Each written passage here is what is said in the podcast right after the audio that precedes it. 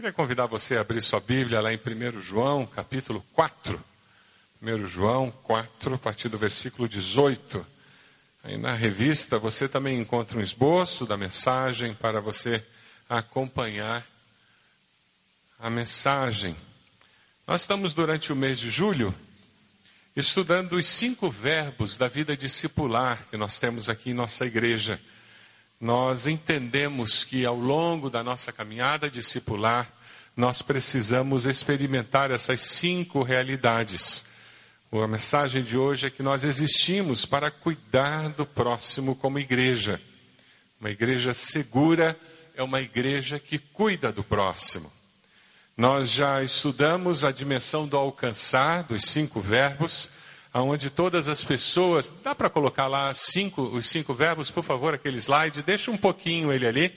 A dimensão do alcançar do oikos, aonde todas as pessoas da nossa localidade e até os confins da terra devem ser alcançadas por nós. Uma igreja segura, uma igreja que tem essa consciência e vive fazendo isso. Nós já falamos hoje cedo sobre uma igreja segura que acolhe bem cada pessoa, independente da sua história, aceita as pessoas como elas são e as abraça com amor, com carinho e com cuidado. E hoje à noite nós vamos estar falando sobre uma igreja que cuida do próximo, cuida bem de cada pessoa e da pessoa toda, promovendo maturidade cristã. Não é só cuidar por cuidar nós cuidamos com um propósito. Nós cuidamos não é só para a pessoa ficar a vida inteira se sentindo coitadinha de mim. Nós cuidamos para a pessoa amadurecer e ela começar a cuidar de outras. Para que ela seja usada por Deus para abençoar outras pessoas. E nós também vamos falar nos próximos domingos sobre uma igreja que prepara cada pessoa e a pessoa toda para ser um discípulo multiplicador. E no último domingo falar sobre uma igreja que multiplica, multiplica a transformação integral de pessoas, sociedades e povos. Nós somos uma igreja que existe para cuidar do próximo. Hoje pela manhã nós falávamos sobre acolhermos, acolhermos as pessoas em nome de Jesus e estudávamos sobre a parábola do filho pródigo. Eu queria fazer uma pequena dinâmica. Dá uma olhadinha na sua bolsa, se você é mulher, ou quem sabe no seu bolso, se você é homem. Talvez você tenha que dizer: olha, o que eu tenho de valor é meu relógio. Então separe alguma coisa que você tem com você que você considera de valor e pegue na mão, por favor. O que que você tem com você que você considera de valor? Talvez você tenha que dizer, olha, a única coisa de valor que eu tenho é minha carteira, porque tem a opção de cartão de crédito, tem dinheiro nela. Quem sabe é isso que você tem de valor. O que, que você tem de valor? Fotografia da sogra não vale, é mentira. Esse não tem valor de mercado. O que que você tem que tem valor? Ah lá, moçada aí atrás. O que que tem aí? O que que você tem que tem valor? Todo mundo pegou? Os jovens lá atrás estão com alguma coisa na mão que tem valor? Muito bem. Então agora eu quero que você faça o seguinte: você vai entregar para a pessoa que está ao seu lado esse item que você tem de valor para a pessoa cuidar para você. Então entrega para a pessoa do lado. O que, que você vai me entregar para eu cuidar? Entrega para a pessoa do lado porque ela vai cuidar para você, tá bom? Cara, eu peguei uma carteira gorda. A tentação, o duro é não olhar nessa carteira. A tentação é não olhar essa carteira. Vou ficar cuidando da carteira dele. Como é que você se sentiu em dando esse item para essa pessoa do lado aí? Tem uma pessoa do outro lado, né? Conversa com quem não recebeu o seu item. Conversa com quem não recebeu o seu item e compartilha como é que você se sentiu entregando esse item para a pessoa. Vai lá, conversa.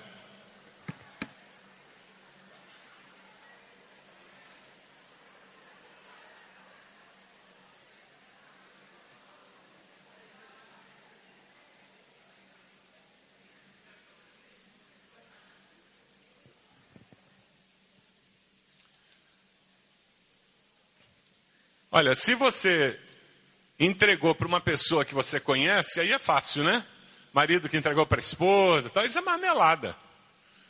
Quando você entrega para alguém que você conhece é fácil, mas alguém aí teve que entregar para alguém que não conhece? Levanta a mão. E aí como é que foi? Aí a coisa já ficou diferente, né? Hum, e se esse cara não me devolve? Tá bom, vamos destrocar logo antes que dê problema? De repente alguém tem memória curta, alguém se esquece, a carteira volta mais leve. Porque senão vai ter gente que não vai prestar atenção na mensagem se a gente não devolver o item logo. Todo mundo prestando atenção na mensagem de novo agora? Na realidade, alguns tiveram muito problema para emprestar, porque era alguma coisa de valor e eu não conheço essa pessoa, como é que eu vou entregar? E nos relacionamentos nós temos medo da mesma maneira. Nós não estamos entregando um item material, mas nós estamos entregando para a pessoa os nossos sentimentos, as nossas verdades, informações da nossa vida. É complicado, eu tenho medo. Eu tô, eu, eu vou deixar você cuidar da minha vida, mas para você cuidar da minha vida, você fica sabendo como é que, o que, que acontece lá em casa. O que, que meu marido fala para mim. Você ficar sabendo o que, que meu pai diz para mim, o que, que minha mãe diz para mim, o que, que meus filhos dizem para mim. Você vai descobrir o que, que acontece, como é que eu lido com dinheiro. E a grande dificuldade de nós entrarmos num relacionamento de cuidado é porque as pessoas acabam conhecendo a gente mais de perto e muitas vezes nós temos medo. É por isso que tantos de nós somos amigos de todo mundo, mas de ninguém. Nos relacionamos com todo mundo, mas com ninguém. Temos 10 mil amigos no Face. O WhatsApp, então, a gente não consegue responder tudo e participar de todos os grupos que a gente tem escrito. Mas conversa séria mesmo, olho no olho, com o coração aberto. Há anos eu não tenho com alguém. Porque eu tenho medo. Medo do que as pessoas vão pensar de mim se eu disser como eu de fato eu me sinto. O pequeno grupo, a célula, viabiliza que a gente experimente isso.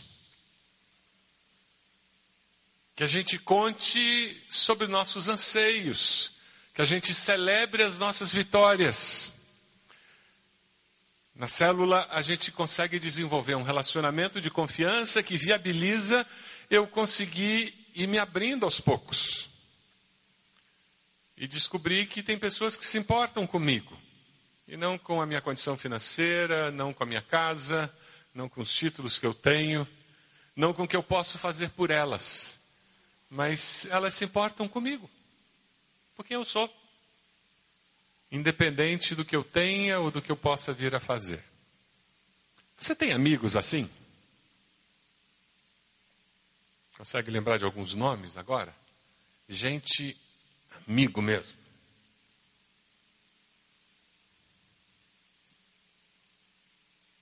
1 João 4, 18 a 21, nos fala sobre um amor que joga fora o medo. A mensagem de hoje nós vamos falar sobre isso. Sobre nós temos uma experiência de cuidado de uns aos outros que joga fora o medo nos relacionamentos. Vamos ler juntos esse texto? Vai ser projetado na tela, assim todos vamos usar uma mesma tradução. Vamos lá? No amor não há medo. Ao contrário, o perfeito amor expulsa o medo, porque o medo supõe castigo. Aquele que tem medo não está aperfeiçoado no amor. Nós amamos, ele nos amou primeiro. Se alguém afirmar, eu amo a Deus, mas odiar seu irmão, é mentiroso. Pois quem não ama seu irmão, a quem vê, não pode amar a Deus a quem não vê. Ele nos deu este mandamento: quem ama a Deus, ame também seu irmão. Tem alguém que você não ama? Seu coração está travado com alguma pessoa, você odeia aquela pessoa, ou você quer ver aquela pessoa morando na Sibéria. Esse texto já de cara confronta você com essa realidade. Eu amo a Deus, mas não o João. Eu amo a Deus, mas não a Joaquina. Eu até não quero mal a Maria, né? Mas se ela morrer, não vai fazer falta para mim. Eu até não desejo mal para ela, mas para mim, morreu. João é muito simples, muito direto. Como que eu digo que eu amo a Deus aqui? Não vejo se eu não consigo amar alguém a quem eu vejo. Um comentarista faz uma afirmação que eu queria compartilhar com vocês. Deus nos capacita para amar uns aos outros e tirar o medo do nosso meio.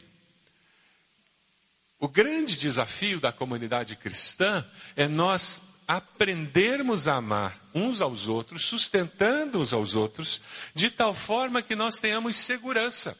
Nós vamos aprender a fazer isso. No projeto original de Deus, isso seria ensinado pela família. Papai, mamãe e filhos. Você cresceria numa família ajustada, com um pai e uma mãe se amando, amando os filhos e ensinando-os a confiar um no outro e a se relacionar em amor. Só que nós vivemos num mundo cheio do pecado. Papai e mamãe são pecadores. Às vezes nem eles ficam junto. E você lida com uma situação de uma família quebrada em que os filhos têm que lidar com o pai numa casa, a mãe noutra casa. E às vezes eles estão na mesma casa, mas vivem como se estivessem separados. Porque no coração deles eles estão, embora no papel permaneçam casados. E esses filhos, eles crescem vivendo desamor e não amor. Então, nós, como igreja de Cristo, que deveríamos estar colhendo o benefício de sermos formados por pessoas que cresceram na família, nesse ambiente de amor, temos como desafio ajudar as pessoas a descobrirem o que é viver numa família de amor, a família dos filhos de Deus. Olha para as pessoas que estão perto de você assim, dá uma passada de olhar. Essa é a sua família. Esse povo foi lavado pelo sangue de Jesus, perdoado dos pecados. E Deus os uniu aqui para você experimentar esse relacionamento de amor. Quando nós nos envolvemos e nos relacionamos uns com os outros, nós temos a possibilidade de desenvolver relacionamentos saudáveis e descobrirmos o que Deus tinha projetado e levar isso de volta para a nossa família. E daí o nosso lar vai ser abençoado pela vida em igreja e nós vamos criar nossos filhos num ambiente melhor. Amém? Esse é o projeto de Deus. Dá uma olhadinha num vídeo que eu recebi pela internet, achei muito interessante, queria compartilhar com vocês. Não sei. Não sei se a vida é curta ou longa demais para nós. Mas sei que nada do que vivemos tem sentido se não tocamos no coração das pessoas. Muitas vezes basta ser colo que acolhe, braço que envolve, palavra que conforta, silêncio que respeita, alegria que contagia, lágrima que corre, olhar que acaricia, desejo que sacia, amor que promove. E isso não é coisa de outro mundo. É o que dá sentido à vida.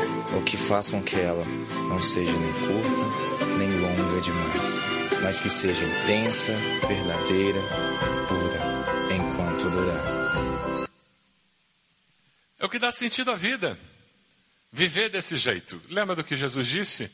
Ele veio para nos dar vida e vida em abundância. A vida completa em outras traduções. Quando nós cuidamos do nosso próximo, nós promovemos um relacionamento seguro que promove liberdade. Uma igreja segura, uma família de fé segura, ela promove relacionamentos que geram liberdades. Porque no amor não há medo, né? Então isso significa que eu posso ser quem eu sou. De vez em quando tem algumas pessoas que se assustam comigo. Porque quando eu estou na célula, eu não sou pastor Roberto, eu sou Roberto. E eu me dou o direito de falar das preocupações que eu tenho. E nem sempre as pessoas estão esperando que o, que o pastor Roberto fale das preocupações que o Roberto tem. Mas o Roberto tem preocupações. E tem momentos que ele está ansioso, preocupado com alguma coisa. Tem momentos que ele está feliz da vida. Tem pessoas que querem gurus. Os pastores dessa igreja não são gurus. Eles são de carne e osso. E nós fazemos questão de ser. Nós queremos que cada membro dessa igreja nos olhe e veja em nós um ser humano lavado e perdoado pelo sangue de Jesus separados pelo Senhor para liderar o povo de Deus. Nós queremos que vocês vejam a unção do Senhor sobre nós, o nosso chamado muito claramente definido, mas queremos que vocês nos vejam como seres humanos também, que enfrentam as mesmas lutas que os membros da igreja passam. Porque uma igreja saudável, segura, é um lugar em que as pessoas podem ser quem elas são a liberdade para compartilhar alegria, dor, altos e baixos, vitórias e derrotas. Sabe, ninguém aqui precisa fingir. Eu me lembro uma vez uma pessoa que nunca tinha ido numa igreja evangélica, eu estava evangelizando essa pessoa, ela aceitou o convite e veio. Na semana seguinte eu fui almoçar com esse senhor. E durante o almoço, conversamos e tal, eu disse, e daí, qual foi a sua impressão? Primeira vez que ele tinha colocado o pé numa igreja evangélica. Ele olhou para mim, muito racional, virou e disse: Interessante. Eu gostei, gostei. Interessante. Eu disse: Não, fala mais. Ele disse: Uma coisa me impressionou. Ele é acostumado a lidar com pessoas que sempre tinham uma agenda oculta, sempre manipulando as coisas, sempre articulando. Ele, o emprego dele é esse tipo de emprego. Ele disse: O que me chamou a atenção é que todas as pessoas com quem eu falei, o olhar era limpo. As pessoas conversavam comigo sem nem querer saber quem eu era. Qual era o meu título? As pessoas conversavam comigo porque eu estava lá. Eu não vi nenhuma agenda oculta. Isso é humanidade. Que Deus nos mantenha assim, irmãos. Não, irmão doutor, fulano de tal, pós-graduado, pós-doutor, que vai fazer oração na igreja agora. Não, não, não. É o irmão lavado, regenerado pelo poder de Jesus que vai fazer oração agora. Amém? Nós todos chegamos na cruz. Uma igreja saudável é aquela que foi purificada pelo Senhor. Lá em 1 Pedro diz que a hora que vocês purificaram a sua vida pela obediência à verdade, visando ao amor fraternal e sincero, amem sinceramente uns aos outros de todo o coração o que Deus faz é nos desafiar a criar uma comunidade em que nós amamos as pessoas, independente de quem elas são, do que elas têm, da situação em que elas estão. E ao acolhermos essas pessoas, nós cuidamos porque Jesus quer cuidar delas e ajudá-las a descobrir que tem vida e vida abundante com Jesus. Vamos ler o texto de 1 Coríntios, uma parte dele que vai aparecer na tela. Vamos ler juntos? A fim de que não haja divisão no corpo, mas sim que todos os membros tenham igual cuidado uns pelos outros. Quando o membro sofre, todos os outros sofrem com ele. Quando o membro é honrado, todos os outros se alegram com ele. Essa liberdade para sermos quem somos, e ninguém vai passar julgamento. Igreja não é tribunal.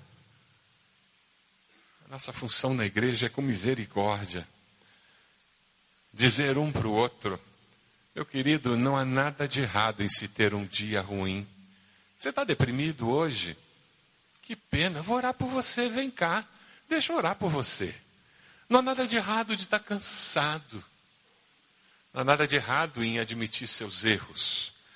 Não há nada de errado em dizer que seu casamento está com problemas. Não há nada de errado em confessar seus vícios. Não há nada de errado em dizer que você está com medo. Não há nada de errado em querer ficar longe do seu filho pequeno, pelo menos por algumas horas. Lembra quando eles eram pequenininhos? Não há nada de errado em chorar a perda de um ente querido. Não há nada de errado. E ter a sensação que aquele luto não vai acabar nunca. Não há nada de errado em ter dúvidas, estar confuso, chorar. Nós somos humanos e a graça do Senhor é suficiente. Amém? Ah, que alívio. Eu posso ser quem eu sou. Deus me aceita do jeitinho que eu sou. Ah, você tem dito isso para os seus filhos em casa? Ou você está tão cheio de planos e projetos para eles que você tem passado outra mensagem para eles? Você cobra tanto deles que a sensação que eles têm é que eles nunca vão conseguir agradar você. Eu errei muito com meu filho mais velho. O filho mais velho sofre. Ele é aquele que a gente vai mostrar para o mundo como é que a gente cria um filho bem criado. Os que vêm depois escolhem o benefício.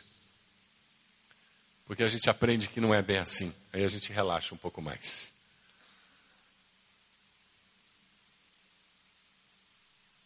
Como é que você tem tratado o seu cônjuge? Você tem tido graça com o seu cônjuge? Você está cobrando aquele tênis sujo, aquela toalha molhada, e você continua arranhetando em cima daquilo. E ele faz a mesma coisa com ela, que continua não colocando gasolina no carro. E quando ele pega, está vazio o tanque. De novo.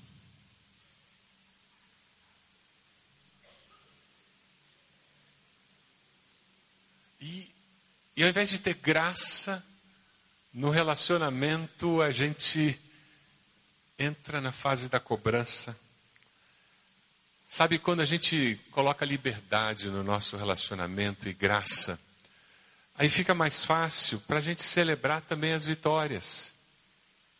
Lá na sua célula, na sua família, tem comemoração quando um filho tira nota boa na escola?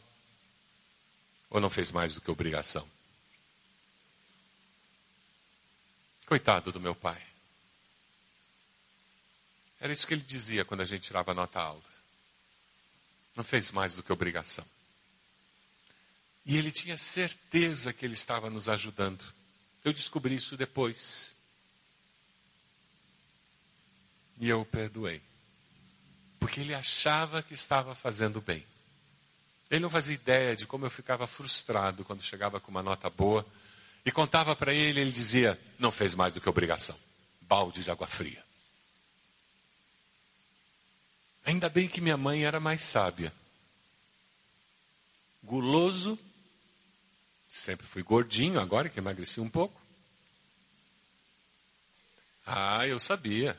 Nota alta virava Sunday na loja americana. O pessoal antigo deve lembrar. Eu sabia. Lembra que a loja americana tinha ar-condicionado? Lembra disso? Escada rolante. E lá em cima tinha Sander. Ah, era um dia especial. Quando alguma coisa acontece na sua casa, você transforma isso num evento especial. Quando você compra um carro novo, você põe a família dentro do carro e ora agradecendo a Deus e faz festa porque comprou um carro novo. Sai para comemorar. Se não tem dinheiro, compra um cachorro quente na esquina. Se tem dinheiro, vai no restaurante comemorar que comprou um carro novo mas transforma aquilo no evento. O filho passou no exame, tirou uma nota boa, ele estava zerado de recuperação. Quem está em recuperação e tira seis, sete, tirou notão, gente. Aí o pai diz, é, só sete. Mas quem está acabado em recuperação, sete é notão. Quando seus pais fazem alguma coisa, você comemora? Você que é jovem? Quando seu pai recebe promoção, você faz alguma festa em casa? Você manda alguma mensagem para ele? Ah, é fácil cobrar dos pais, né? Quando teu pai recebe um prêmio no trabalho, você faz banda de música? Faz uma faixa em casa para recebê-lo? Ah, como a gente precisa disso em casa. Alimentar esse relacionamento de amor, porque isso gera liberdade no relacionamento. Para nós expressarmos quem nós somos. Nós choramos nossas dores quando celebramos nossas alegrias. E uma coisa alimenta a outra. Sabe, lá na sua célula não tem nada de errado em você comemorar um carro novo. E comemore mesmo. Mostra a foto para todo mundo. Comemorar uma promoção no trabalho. Louve a Deus por isso. Se você perdeu uns quilinhos, comemore. Perdi 18, estou feliz da vida. A luta é manter ele fora. Eu não quero achar. Se alguém achar, não me entrega. Não há nada de errado em contar que você venceu a concorrência, foi escolhido o, o melhor vendedor da tua empresa, foi promovido. Motivo de louvar a Deus. Isso é viver comunidade.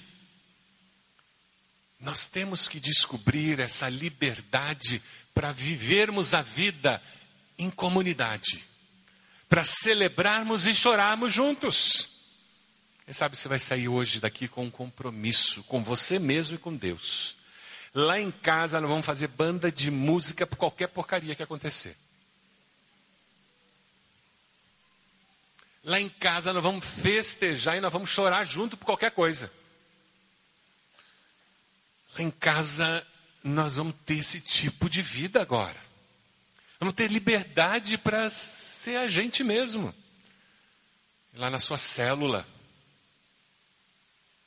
Momento de oração, a gente vai falar da, da tristeza da vida, da, da dor da vida. E a gente vai falar das coisas boas. E que a coisa está dando certo. E eu recebi um aumento. E surgiu um dinheiro extra. E que coisa boa que eu vou fazer uma reforma lá em casa. E a vida é multicolorida mesmo, e a pessoa do lado está dizendo, lá em casa eu não tenho dinheiro, não sei como é que eu vou pagar o aluguel. E é desse jeito mesmo. Nós vamos orar pelos dois. Porque o cuidado do próximo, o viver esse cuidado do corpo de Cristo, nos dá uma liberdade para nós sermos, sabe o que? Honestos uns com os outros.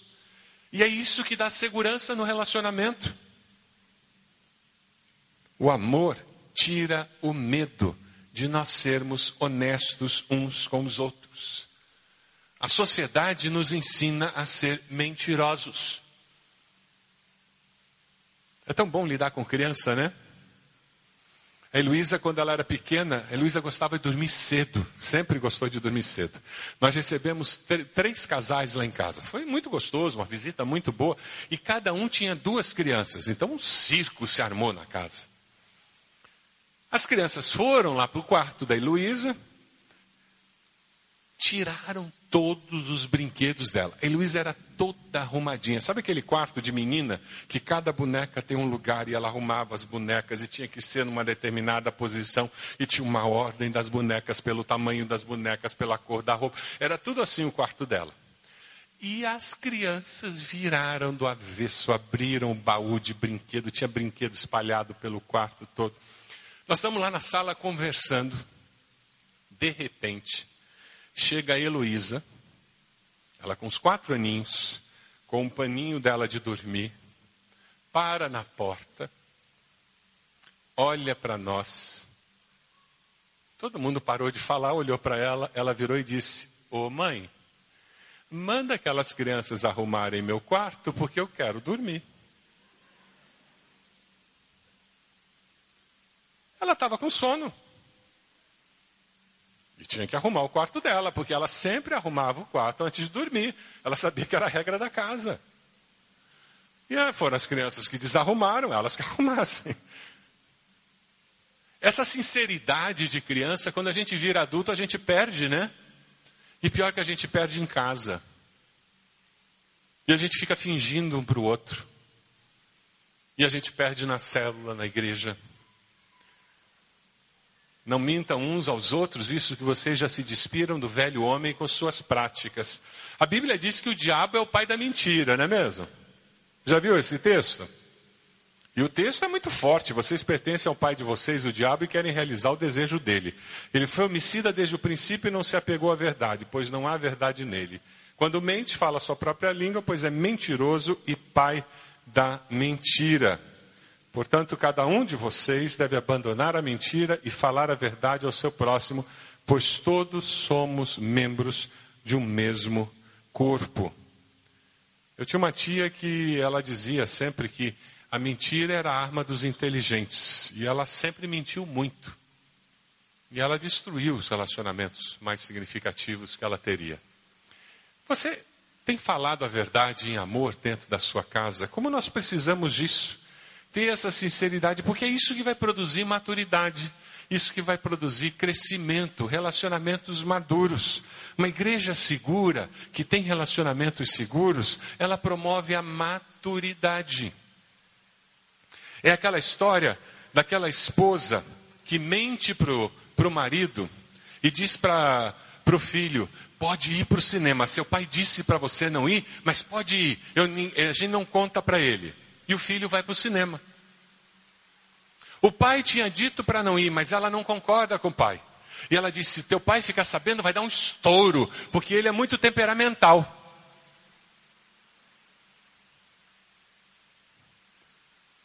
Tem uma coisa errada aí. Ela está ensinando o filho a mentir, daqui a pouco ele vai estar tá mentindo para ela também. E pior, ela não está ajudando o esposo a amadurecer, ele tem que amadurecer. Ele tem que deixar de ser temperamental e parar de ser um adolescente. E aprender que, como adulto, ele tem que aprender a, lidar com as adversidades, não se atirando no chão como uma criança de dois anos faz. Criança de dois anos é que quando você diz não, o que, que ele faz? Se atira no chão. E tem adulto que tem a mesma postura. Me contrariaram, ah, aí faz um escândalo. Muitas vezes nós tratamos o nosso cônjuge como se ele fosse criança e nós não o deixamos crescer.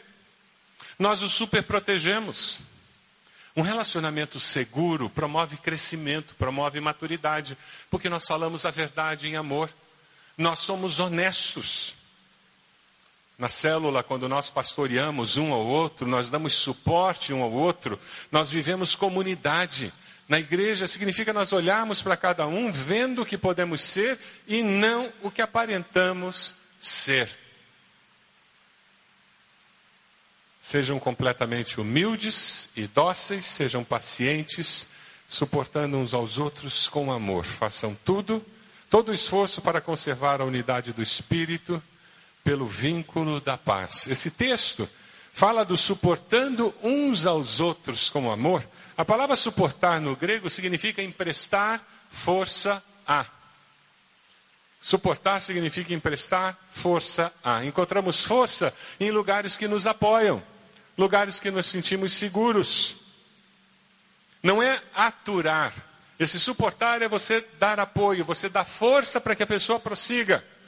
Uma igreja que vive assim torna-se um ambiente seguro.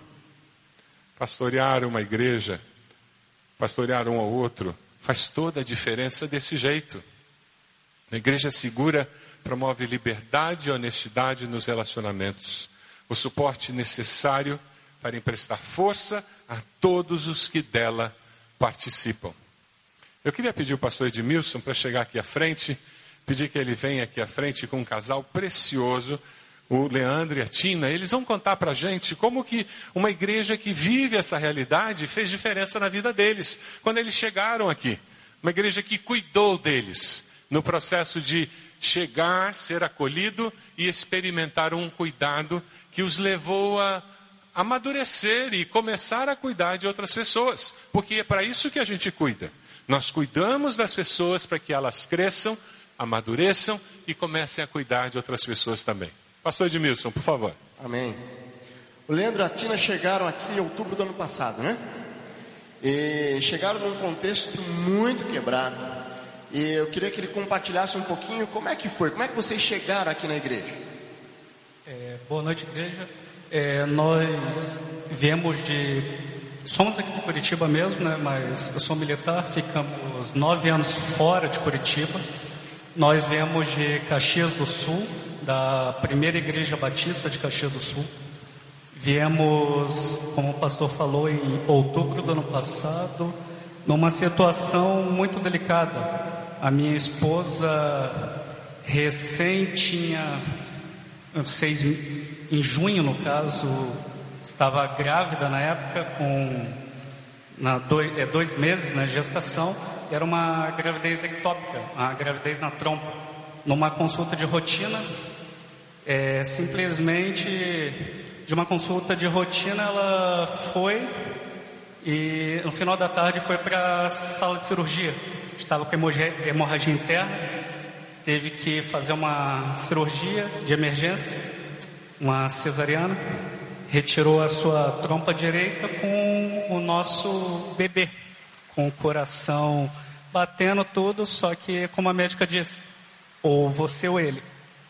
E pela misericórdia de Deus nós conseguimos voltar, né, para Curitiba, nossa família toda está aqui. E em outubro nós viemos, o primeiro culto foi até no congresso do Multiplicar. Nós viemos assistir e gostamos da igreja, moramos aqui ao lado. A igreja, o diferencial, né? A primeira coisa que fizemos foi orar muito a Deus e pedir que Deus nos desse uma igreja que nos acolhesse bem, que nos desse essa segurança, né? E principalmente a nossa filha, que tem cinco anos e que precisava de uma base também para poder estar tá crescendo cada vez mais na, na palavra de Deus. Aí nós conhecemos na época a Mônica, nós fomos para a célula dela e Deus foi agindo. Nós fomos muito bem acolhidos na célula, muito bem recebidos, conseguimos dar um basta nisso, né? E até mesmo contrariando aí que a médica da minha esposa falou que com uma trompa, talvez a chance dela engravidar novamente, vocês já podem ver, era quase nula. E para a glória de Deus, em novembro, é, fevereiro, descobrimos que ela estava grávida e até novembro é na luta vindo. Legal. Passa para Tina um pouquinho. Tina, conta um pouquinho como é que você foi cuidada quando chegou aqui. Então você chegou, você estava bem mais abalado do que o Leandro. E como é que foi esse cuidado da célula? Como é que foi esse cuidado da igreja, esse acolhimento? Um, quando eu cheguei, ai gente, eu vou chorar.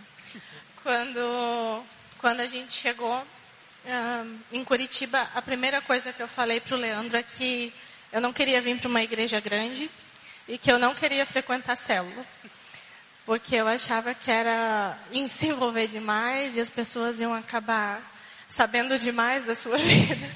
E na verdade, quando a gente chegou aqui, eu encontrei uma amiga minha que há anos eu não havia e ela me apresentou a Mônica. E assim que a Mônica veio falar comigo, parecia que eu já a conhecia há anos. Eu abri toda a minha vida para ela. E naquele momento eu vi que eu precisava de ajuda. Conversei também com o pastor Edmilson. Falei para ele da minha tristeza e não poder mais ser mãe. E ele me fez uma pergunta que quem é que estava falando para mim que eu não podia mais ser mãe? Se era a palavra de uma pessoa ou se era Deus que tinha me falado. Naquele momento eu saí, fui para casa e falei: Ah, Deus, se é realmente da tua vontade que eu consiga engravidar de novo. Passa o tempo que passar. Eu vou conseguir engravidar de novo. E a lembrança que eu tenho na minha memória para sempre é do dia que eu contei para o pastor Edmilson que eu estava grávida. Ele saiu correndo pelos corredores da igreja.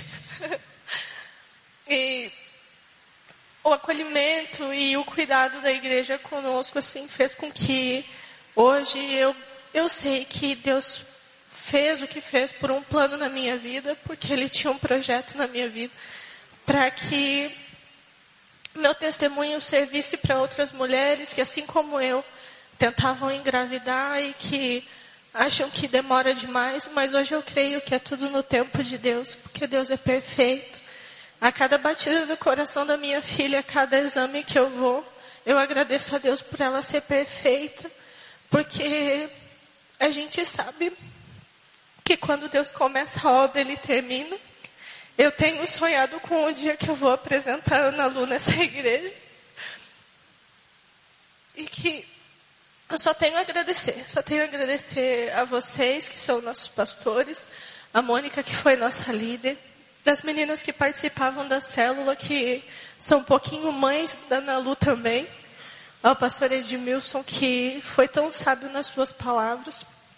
A gente só tem a agradecer e hoje eu sei que vale muito, muito, muito a pena servir a Deus, porque Ele é perfeito. Louvado seja o Senhor. Que coisa Amém. boa. E hoje eles lideram uma célula. São líderes que foram cuidados e hoje estão cuidando de pessoas. É precioso demais. Glória a Deus. Obrigado. Que Coisa boa. Você conhece algum Leandro, alguma Tina que estão precisando ser cuidados? Faça como aquela célula fez. Invista na vida dessas pessoas, abençoe e para eles abençoarem outras pessoas. Ou quem sabe você tem sido cuidado por alguém. Olhe em volta e tente descobrir quem pode ser abençoado pela sua vida. A nossa igreja tem uma rede de apoio que foi criada justamente para ajudar você. Eu, eu mostrei isso recentemente para o, as líderes do Ministério de Mulheres da nossa igreja e a pedido delas nós vamos imprimir isso e essa rede de apoio vai estar disponível no, no, nas recepções da nossa igreja para que você tenha acesso e saiba tudo que está disponível para nós apoiarmos. O Grupo Resgate para Pais de Dependentes, o Ministério de Cura e Libertação, o Ministério de Enlutados, a Policlínica, o Ministério de Intercessão, Celebrando a Vida, celebrando a restauração, aconselhamento bíblico, compaixão e justiça, gabinete pastoral e as células, como elas fazem esse trabalho, não é verdade? De abençoar. Eu queria fazer uma coisa bem prática agora com você. Você está com seu celular aí na sua mão? Pegue o seu celular. Eu queria que você pensasse em alguém que pode receber uma mensagem sua. Quem sabe receber esse versículo que vai ser colocado aí, o Salmo 28, 7. O Senhor é minha força e o meu escudo. Nele o meu coração confia e dele recebo ajuda. Se você está sem ideia, a irmã Cíntia, esposa do irmão Daniel Braz de Oliveira, domingo passado ela levou um tombo, quebrou os dois pulsos. Você consegue imaginar o que significa você ter os dois pulsos quebrados?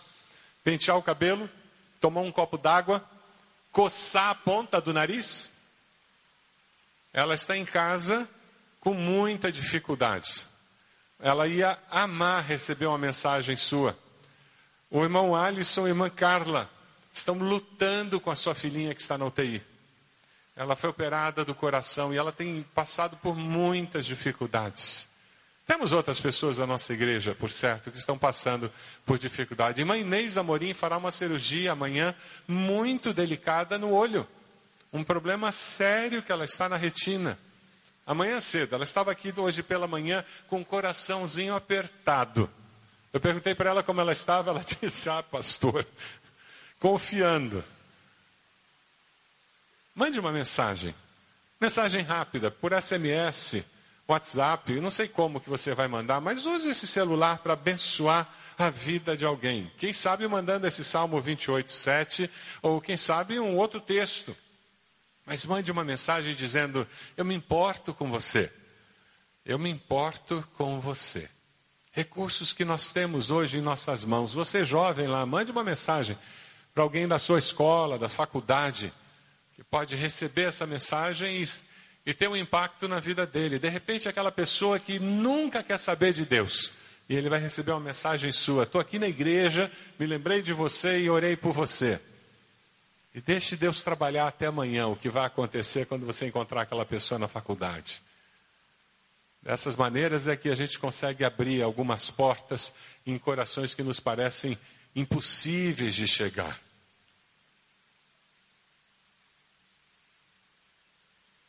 Queria pedir a banda para subir.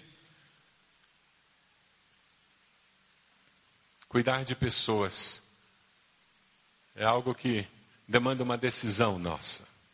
Cuidar do próximo promove relacionamentos seguros, cheios de liberdade. Porque não tem agenda secreta, eu estou só cuidando de você. Eu estou sendo eu mesmo cuidando de você, procurando o melhor para você. Eu não tenho outra agenda secreta eu, eu não estou nem cuidando de você para você ser da minha igreja. Eu estou cuidando de você porque Deus ama você. Se você vier para a minha igreja, eu vou ficar feliz da vida.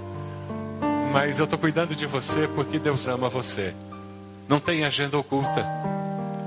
Eu cuido de você de uma forma honesta, porque eu quero que nós tenhamos um relacionamento honesto, franco, sincero, lá dentro de casa. Você quer que o seu relacionamento com o seu cônjuge seja um relacionamento sincero, honesto, com seus filhos, com seus pais. Quem sabe você tem que sentar com seus pais e conversar com eles sobre isso. E dizer: Eu quero ter liberdade aqui em casa para falar o que eu penso, sem ser julgado, sem ser condenado. Eu quero ter liberdade para discutir pontos de vista diferentes. E quem sabe seus pais precisam crescer.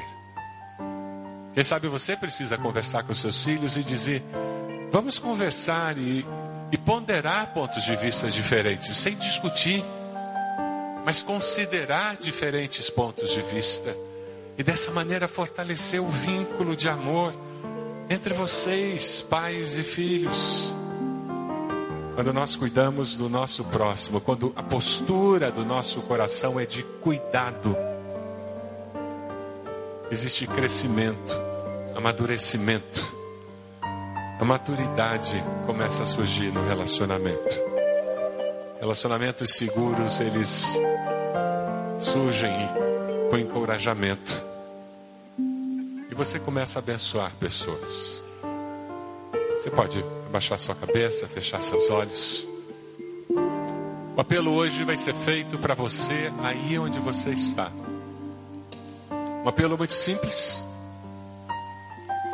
Você decide hoje cuidar de pessoas. Você vai usar as oportunidades para abençoar pessoas que chegarem na sua vida. Você vai fazer isso na sua casa, com seus vizinhos, com seus familiares, seus filhos, seus pais. Você vai cuidar deles, vai procurar o melhor para eles. Você vai celebrar as vitórias dos seus pais, você vai chorar as lutas dos seus filhos. Quando aquele adolescente tiver o caos do término do namoro, você vai viver o caos com ele, chorando junto com ele. Você decide cuidar de pessoas lá na sua célula, ajudando-as a crescer, a amadurecer, para que em Cristo Jesus elas possam vir a cuidar de outras pessoas. Se é essa a sua decisão, onde você está, você vai se colocar de joelhos agora. E com esse gesto você vai estar dizendo para o Senhor: Senhor, pode contar com a minha vida. Eu quero cuidar de pessoas, Senhor. Essa é a minha resposta. Eu me coloco de joelhos hoje. Eu estou disponível para cuidar de pessoas, para fazer diferença na vida de pessoas, Deus.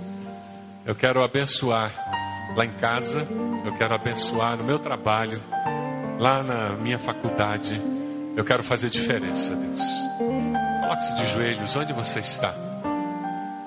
Quem sabe você vai se colocar de joelhos, já orando especificamente por alguém.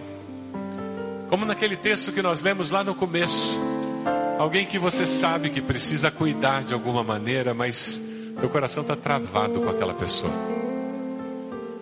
Você precisa aprender a amá-la para poder cuidar.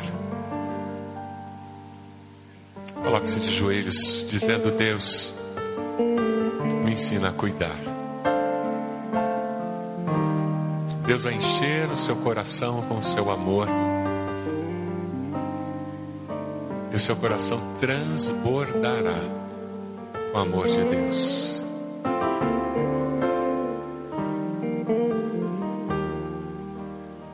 Deus, somos teu povo Nós somos chamados pelo teu nome, Deus. Teu povo de joelhos está dizendo: Eu quero sim cuidar de pessoas, seja na célula, lá no trabalho, na escola, na faculdade, seja lá na minha família, Deus. A Deus que marido cuide de esposa, que esposa cuide de marido. A Deus bendito, que filhos cuidem de pais, pais cuidem de filhos. Que irmãos cuidem de irmãos, irmãs cuidem de irmãs dentro da igreja. Que como teu povo, nós possamos viver o teu projeto, que é a unidade em Cristo Jesus. Ó Pai, que com honestidade, com liberdade, nós possamos crescer e amadurecer a cada dia. Abençoa-nos, como só o Senhor pode abençoar. Responde a oração de cada irmão e irmã que de joelhos está. Responda, Senhor, conforme o teu projeto. Essa é a nossa oração, no nome precioso de Jesus. Amém, Senhor.